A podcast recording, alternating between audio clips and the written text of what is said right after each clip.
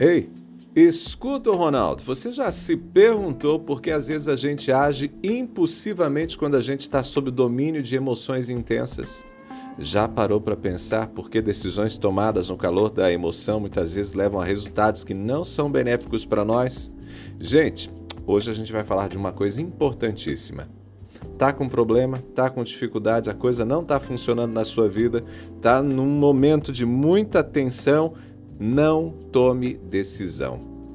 Imagine que no calor de uma discussão você tem o ímpeto de agir impulsivamente. Acabou de ter um problema com um colega de trabalho. Aí você quer falar para o chefe. Vai dar ruim. Ou após a perda de um ente querido, quem sabe você foi deixado por alguém, pessoa te abandonou, rompeu o relacionamento com você. A dor intensa leva a considerar fazer mudanças drásticas. Vou mudar de cidade, vou abandonar esse emprego. Nessas situações, as emoções dominam o nosso pensamento e nos conduzem a atitudes precipitadas. Isso acontece porque a nossa mente, nessas ocasiões, é controlada pela amígdala, uma regiãozinha do cérebro que responde pelas emoções e é a partezinha inicial de onde tudo acontece primeiro. A parte racional sempre vai agir depois, viu? Primeiro é sempre a amígdala, sempre as emoções. Em momentos de estresse ou tristeza, a amígdala suplanta a nossa capacidade de pensar de forma lógica e racional. E pensar de forma lógica, racional, ponderada é fundamental, né, gente? Por isso entenda, tomar decisões no calor das emoções só nos leva a cometer novos erros.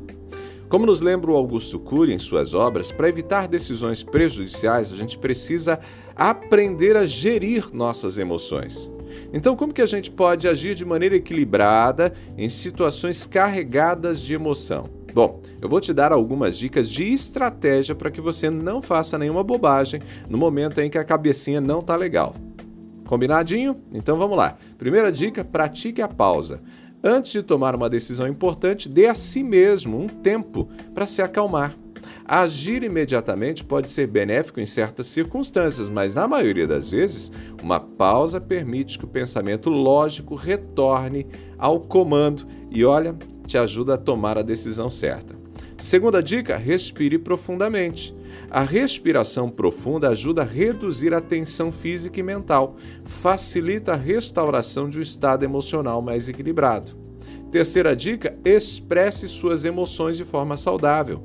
Falar sobre seus sentimentos com alguém que você confia, escrever, isso eu sempre digo aqui, né? Escreva, escreva, caderninho, papel, escreva ou procure a ajuda de um profissional. Tudo isso pode te ajudar a expressar suas emoções de maneira saudável.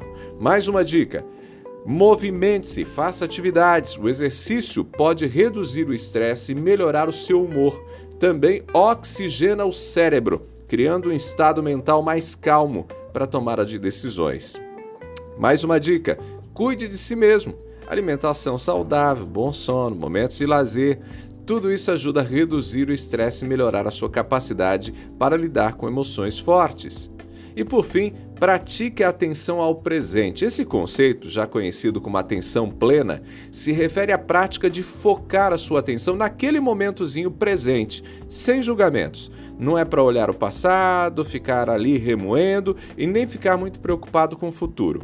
A atenção ao presente pode ajudar a reduzir a influência das emoções na tomada de decisões. Pegou a ideia?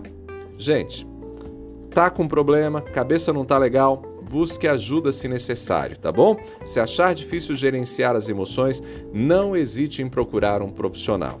Lembre-se, todos nós experimentamos momentos de intensa emoção. O importante é aprender a navegar por essas tempestades emocionais sem permitir que elas nos conduzam a decisões precipitadas e, principalmente, pior, né? Novos erros.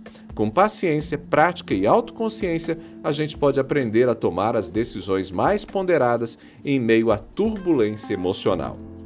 Eu sou Ronaldo Neso, estou te esperando lá no Instagram, arroba Ronaldo Neso, arroba Ronaldo Neso, lá no Instagram, esperando você.